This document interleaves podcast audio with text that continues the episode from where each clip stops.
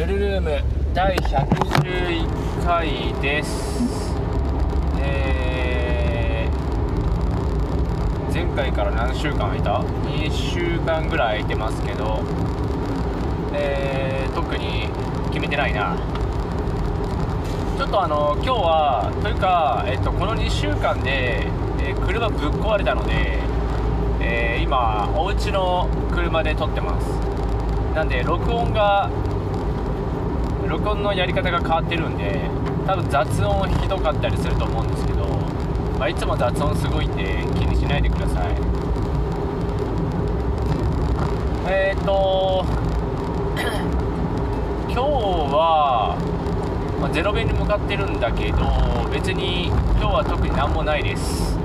ゲームやんないし、えー、仕上がった電動ガン持ってきたわけじゃないしえー、そんな感じ。なんだったら今日自転車乗ろうとしてたんだけど自転車今日なんか雨でなんか微妙な空気になってるんでまあうんみたいな感じですね。でまあ車が壊れたっていうのもあったしであとね今ね家が大変なんですよね。そこそこ、まあ、うちのおばあちゃんだったりうちのマミーだったりまあ、主にそこかながちょっとハードなんで。ムーみたいな。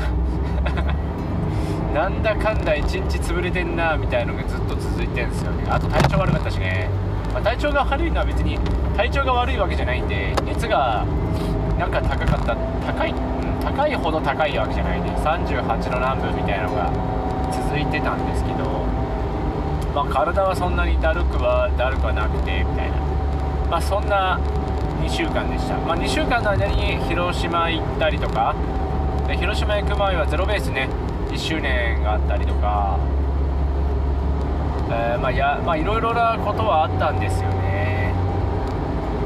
え、あったんですけど今日は全く違う話をしようと思います。まあ、あの僕はあのそもそも今無職なわけなんですが、まあ、いよいよ来年ぐらいから真面目に仕事しないといけないので、えっと、その準備をしています。まあ、基本的には自転車をやろうということで動いてはいるんですけど、まあ、それのねリサーチで面白い論文を読んだというかあったんで、まあ、その話をしようかなと思うんですよね。ね電動ガンじゃないかって思った人もいると思うんですけど、まあ、今日は、まあ、許してまあその、まあ、自転車の話なんですけどもともとそういう論文とかは読んでてあのあれなんだっけ土木系の学会？土木技術なんとかみたいなところで出てたやつを、まあ、ネットに落ちてたやつを拾ってきたりとかしながら見てるんですけどね。で見ててへえって言って見てやってたらねついさっきなんですよ。さっきついさっきコンビニ寄ってちょっと休憩してる間にスマホでなんか道路交通法左側走るのが意外と知られてないみたいな記事を読んで、まあ、それから話してるわけなんですけどね。えーとまあ、その記事の趣旨というかざっくりとした内容なんですけどあのまあその自転車が左側を走ることって書いてあるがみたいな実際に左側ってどこよっていう話とえー、なぜ逆走状態になるのかっていうところをあ考察した内容だったんですね、えまず1つ、えー、道路交通法上の左側とはっていう話なんですよね。でえっとねこれすごいいろんな法律が絡んでくるんですよ。で1つ目が、えー、構造例。その道路とはこういうものであるみたいなのをまず定めたものがあってでその次に、えいわゆる道路交通法上の道路があってであともう1個なんかあったはずなんだけど、まあ、ちょっとなんかそれね元記事に書いてあった。元記事保存してねえや。えー、元記事消えました。あれなんだっけな。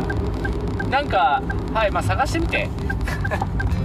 多分あれ最近上がった記事だから僕のスマホにねあの出てきたと思うんで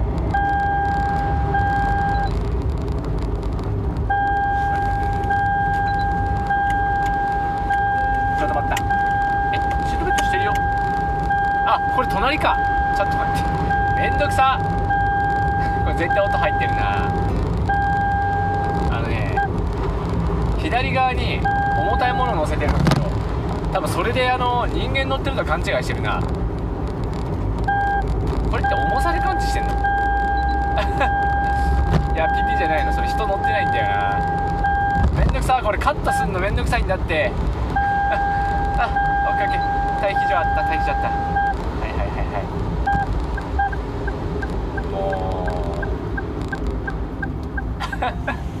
面白すぎるな。よいしょ。あしかもさシートベルト今動かねえんだって。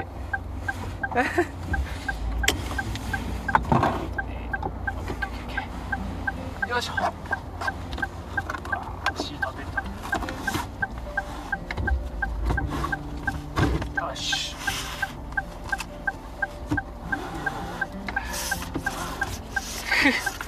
くさ。よしほらこれで満足この野郎。助手席のよいしょ。重さが重すぎて。よいしょ。オッケー。失礼。えー、ということで助手席荷物重すぎてシートベルトしろよ警告出たっていうところでした。何の話だ？そう。で道路交通法とか、まあ、いろんなのがあって実際に歩道と定義される歩道と定義というか車道がここまでっていうのはあの絶妙なことになってます。ただ僕らが守るべきは結局のところ道交法なのでさっき言ったなんか構造例とかなんとかっていうのは別に気にしなくていいんですよ。ほっときゃいいの。ただしなんですよ。その道交法上のくくりは割と明確にあるのになんと裁判所がなんか間違えまくってんですよ。でそれが判例として残っちゃっててこう裁判所ってマジで何考えてんのよっていうのはっていうのがまあちょっと記事にも書かれてたし、まあ、僕も同じ意見ですね。いやそこは 歩道ちゃうしみたいな。車道やろみたいな。のはありますね。うん。まあいいや。ということで。まあそんなことです。どんなことだ。でえっとまあ確かにそこに書かれてるようにあのー、要はその車道の区分によっては確かにそこを歩道として理解することができてで実際にそういうふうに判断してしまった間違った法律解釈というか、まあ、裁判所が出してるからしょうがないんだけど間違った判例があってでそれで、まあ、要は逆走するやつらへ何て言うかないやいや判例あるしここ歩道やしみたいなことを植え付けがなんか与えちゃってるんですよね武器を。逆走マンの。でまあその辺の理論にあがそのブログでは書かれてました。で具体的にそれ何の話やねんってなるんですけどあのー、まあ、想像してもらいたい道路想定する道路っていうのが、えー、割と街中の道路だったり割と幹線道路かな。で車道部分と歩道部分は高さが違うとまずは。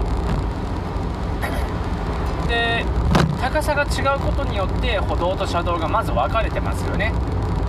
イメージできますよね。でそうすると車道を見た時に白線ってどこにあるっていう話なんですよね。そうすると左側のその1段高くなった歩道と車道のところを見ると白線って実際その段のところが白線なわけではなくてこう何センチぐら70センチぐらい 1m か70センチぐらい隙間があってそこにまず左側の白線が来ますよね。で、まあ、中央分離帯じゃね中央の線があってなんで反対車線があってみたいな道路になっていきますよね。まあ車線が複数ある場合も同じで、まあ、構造はあんま変わんないですよね。ででなんですよでこれなんか判例では裁判所の判例どんな内容でのその判断かは知らんが一応判例の中にその白線と歩道の間の隙間その空間余白は歩道だっていう解釈をした判例があるんですよ。それによってややこしいことが起きるんですよ。でこれ何がややこしいかっていうと歩道は通行方向の指定がないんですよ自転車。なので歩道やしって言われたらあの逆走していいじゃんって話になるんですよ。で通常であればみんなが思う歩道はその段の上だからまあある意味問題はないんですよ。一応ね歩道を走るときには、えーと、車道側を走れみたいなのはあるんだがまあ別にそれはねっていうところなんですよね。ただ車道逆走マンのに武器になってしまうのが言ったらその判例ではその余白の部分も歩道だって言って判断してるんですよ。で、まあ、それが何が理由でそうなったかは知らないんですけどその何？その判例が出たっていうかでだそうなるそう出さざるを得なかった理由がちょっと僕はちゃんと読んでないんであれなんだが、まあ、そんな感じでそこ歩道だって言われちゃってるんですよね。でそうなるとあのー、一番何ていうのその端っこの余白の部分車道から見て歩道じゃない部分ね。車道側のその余白の部分は歩道だって言い張ると車ね逆走していいんですよね。そんなわけあるかって思った人は割と普通の常識人なんですよ。でただ世の中には割とマジでやべえやつって普通にいるんですよ。その100人に1人とかっていうレベルじゃないんですよね。割ともっといるはずなんですよ。そう。で多分そういう人たちも自分はまともだって思ってるんですよね。だからまあ僕がまともだって言いたいわけじゃないんだけど、えー、皆さんまともじゃないんですよ基本的には。そう。で今これ聞いてあまあ確かにそっちはまあ車道だろうなギリギリみたいな。思う人もねもちろんいるんだけどもしかしたらこれ聞いてる人でえ？そこって歩道ちゃんみたいな。っていうのは全然あるし実際の生活であのランナーとかマジであのムカつくんだけど僕それやられるとあの歩道1段上がったとこがあるくせに多分その凹凸が嫌なんだろうねその1段上がって下がなんかなんていうの交差点とかってかって下がるじゃないですか一旦。でああいうアップダウンが嫌で、まあ、確かに足首やりそうだしねミスると。嫌がってさその余白走ってるランナーいるじゃん。その何ていうの？歩道がないとこはいいんすよ。それ路肩やしな。路肩っていうか路側帯っていうんだっけ？そこ行くしかないからしょうがないしまあそういうもんだからね路側帯って。だしょうがないとは思うんだけど。まあね。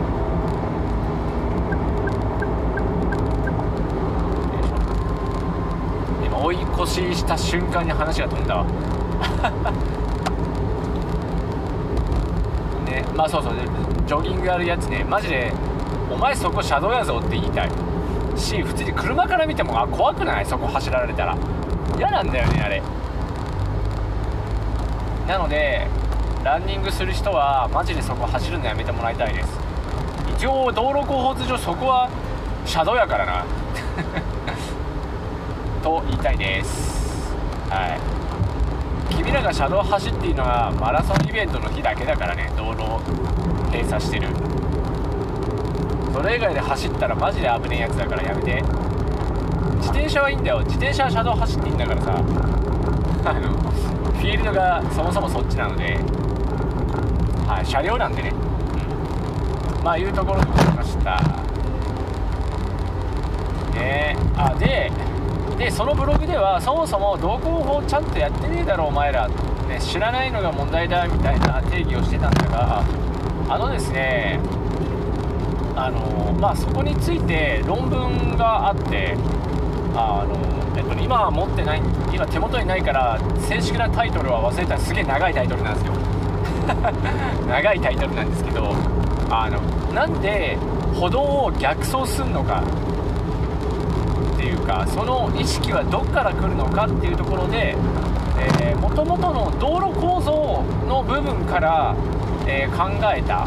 だと自転車の利用形態の変化によって現状の日本みたいなあの、ね、逆走が数多くいる文化が生まれたのかっていうのを考察してる論文があってすごい面白かったです。でまずその話ちょっとだけ紹介したいんですけど、まずその自転車が日本にいつぐらいから登場してんのって話なんですけどツール・ド・フランスよりかはもちろんちょっと前。1800年代になるそうです。正式な年代は忘れたけど1800年後半だったかな、うん、でツール・ド・フランスが1902年とかから始まるんですけどだから全然そこから前なんですよ。でまあ最初はねもちろん舶来だったんですよね。輸入してきててでそのちょっと後に国産の自転車が生まれて、まあ、国産化成功したみたいな感じね、えー、日本でも自転車作れるぞってなって自転車作り出してみたいな背景がまずありました。でその頃の、えー、日本の道路って何やねんってなるともちろんその時は満足に舗装もしてないですね。その舗装技術もそんなに進んでないしっていうところがあって。でどういう感じかっていうと,、えっとね、ざっくり道を半分で左右に分けてその中央側は車この場合車っていうかね牛さんとか馬さんなんですけど、ね、馬車だよね。まあそんなんが走ってますよと。でで歩道がその端っこにあるみたいな感じなんです。よでそこで自転車が入ってくるわけなんだけど特にこれね問題はなかったんですよね。あのー、問題ないとは言わないよ。もちろん危ないんですけどそんなんていうの？とりあえずえっとね向かい合ってしまったらお互い左に避けろみたいな避けようみたいなのが決まってたそうなんですね。左に避けようみたいな。だから別にあのねあのー、今とあんまり変わんないよね。今はまあ正面からね車同士がごっつんこはないんだけどまあ何ていうのかな。ざっくり左に避けようって決まってるからね今に今と似たような感じだよね。左側走ってりゃさ避ける用事ないからさ。多分そういう感じの状態だったんでしょうね。まあそんな感じで車道があって左右に歩道があるだけ。ただそれだけみたいな状態でした。でまあ自転車っていうものが普及しだしてでなんかねその道路え、あれなんだっけ？復興系かな？戦後復興もありえたんだけどあの道路整備しますってなった時にあの自転車が確かねそこで入ってくるんですよね。歩道車道、うん、歩道自転車道車道みたいな感じの部分が生まれてくるんですよね、まあ、端っこ自転車走るわけなんですけどねえー、でも記憶で話してるんで多少間違うんだけどあのー、この時代、ま、自転車が出てきて普及していく時代は基本的にはあの荷物運んだりとかしてるんであの乗ってる人はね割と男性が多い。し割とその業務で使ってる面が大きかったようです。今みたいなスーパー手軽な乗り物っていうよりかはまあまあまあ荷物運ぶぜみたいな時に使うみたいな。感じだったそうですね。でその後道路が、え、改良されていきながら自転車の普及も進んでいくと。でまあほとんど今に近いんだけどこの次かな？戦後復興に入ってきた段階でまだ道路の改革が進んでいく中であの一瞬自転車道というか自転車に割り当てる幅がなくなるんですよ。今は歩道と車道が自転車が走って良い場所として規定があるわけですよね。その避難だったら歩道を走れるし小学生、まあ、13歳以下っつってね13歳未満か。13歳未満とえ70超えたら60超えたらまあババアじじいは歩道走れるわけですね。だからまあざっくり言えば歩道と車道が走れる状態なんだけど、まあ、そんな感じで自転車の部分もあったんだけどその改革が進んでいく中で一瞬ない道路も量産されてたわけですよ。その何その想定がされてない道路って言った方がいいのかな。自転車はなしみたいな。あんま考えてませんがみたいな。まあそれがあったりしました。だから自転車の居場所なくなったんですよね一瞬。その場所によってはね。でもう一つこの時代にあの自転車の利用が死ぬほど増えてどこに増えたかっていうと主婦が乗り出したんですよ。女性ですよ。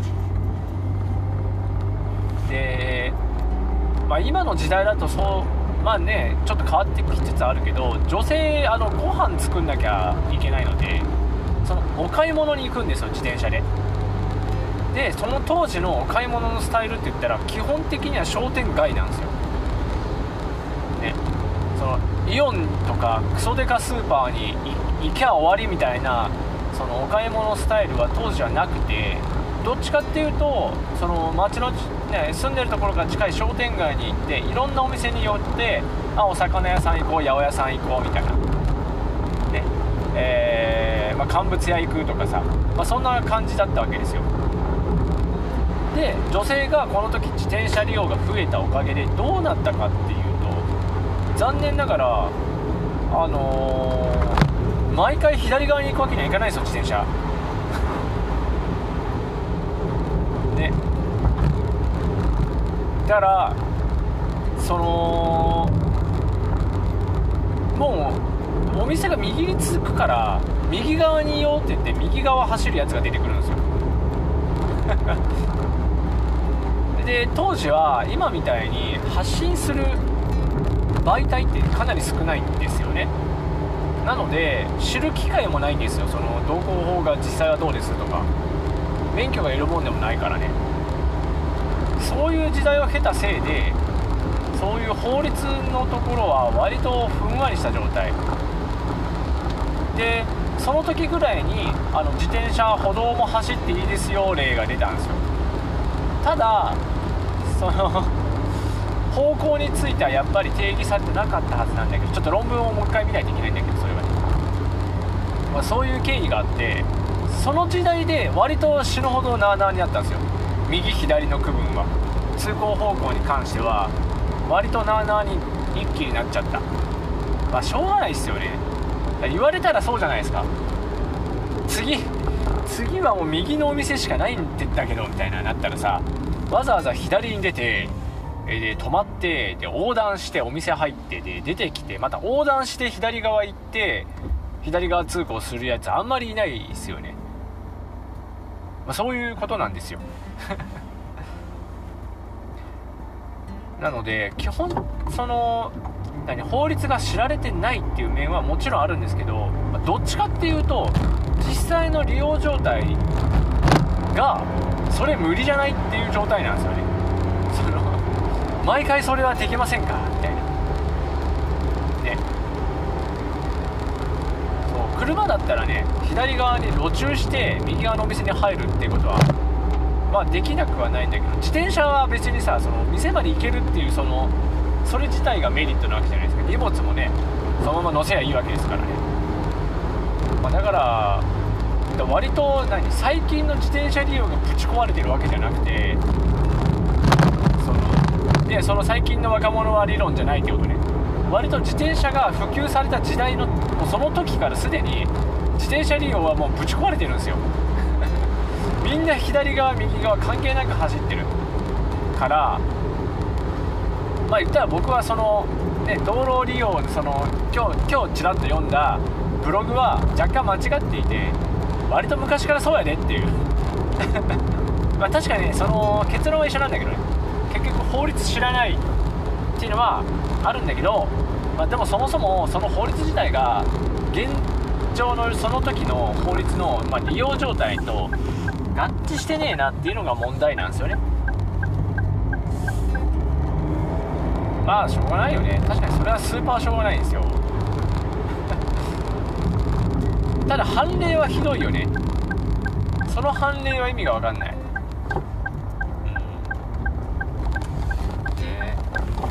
まあそんな感じでございました。えっとその論文ね本当面白い論文なんですよ。そのどうやって当時の利用状況を知るかっていうとあのもちろんその資料映像みたいな感じで、えー、自転車協会が持ってる映像とかから引っ張ってきているんだけど面白かったのが当時の実際の利用状況を知るために使った材料が何かっていうと映画なんですよ。映画に映り込む自転車を乗ってる人をカウントしてでそれをグラフにまとめたりして当時の利用状況がどうだったかっていうのをこう推定してるんですよね。すごい面白いですよね。あその手があんのかみたいな。で最近はうるせえやつらが増えたせいで多分そんな何ていうの法律に反するようなものが映ってたら NG になると思うんですよね。ただそれってマジでこの10年とかじゃない？そのうるせえやつらが やんや言うのって最近な気がするんですよね。昔って別にさ映画で二血するし ね。そのまああんまりいい利用状態じゃない自転車はバンバン映っちゃってたと思うんだけど最近はさそれするとさすげえ言われるからあんまりしなくなってますよね。あのテロップが入ったりしますよね。CM とかだとその道交法を守ってくださいみたいな。撮影中は安全に配慮してますみたいなこと書いてあるみたいなね安全に配慮ってなんやねんっていうね。法律は安全に配慮して作ってるんだろうっていうね。まあまあいいんだけど。なんでだから当時の映画っていうのは割と正確に当時の利用状況を反映している可能性が高いんですよね。てか多分何も考えてねえからな。その自転車の利用についてはね。で男は辛いよの。第何回からだんだん第何回みたいのをその研究では、えー、見て。だいぶ大変だろうけどね。映画だって全編映画じゃなくて歩道に注目してみるわけですよ。自転車利用について。そもそも自転車が映ってる場面どこやねんって話になるし。ってなるとまあさすがにね倍速で見るとはいえだいぶきついもんがあるような気がするんですけどね。まあそういうことをしてやってたみたいですね。だからまあこの研究の問題点としては実際にそういう利用があデータとしてね使ってる部分が弱いよと。その K その、まあ、N が少ないっていうのかなそのサンプルが少ないよっていう。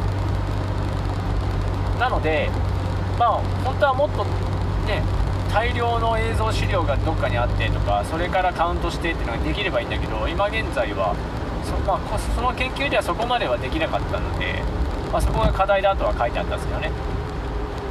でもまあ面白いですよね。その道路の作り方だったりその普及した時のその利用状況によって今の今,、まあ、今に続く、えー、問題というかねものが始まったんだなっていうのが割と僕の感覚とはずれてて割と僕もあの最近のは軽圧は理論だったんですよね。まあまあ僕世代も含めてなんですけどそのまあ僕は特にあれですよね。その自転車スポーツバイクの普及をちょうど目の当たりにしてきた世代なんですよね。そのまあ僕が生まれてからマウンテンバイクブームも1回来てるけど、まあ、マウンテンバイクブームって2回か3回来てるんですけどまあ、それとは別に起きたロードバイクブームですよね、まあ、弱虫ペダルに始まり、ね、ガンガン増えていった時代を経験した身としてはいやマジでこいつら利用状況悪みたいなそういう印象があったんでで特に最近がひどいのかと思ってたんですけど割と自転車の普及した時代からもうずっとこの問題はあったんだなっていうそんなことを考えました。そんな感じです。という感じでまあ30分ぐらい話してきましたのでこの辺りで終わろうと思います。えー、ここまで聞いてくださってありがとうございました。また聞いてください。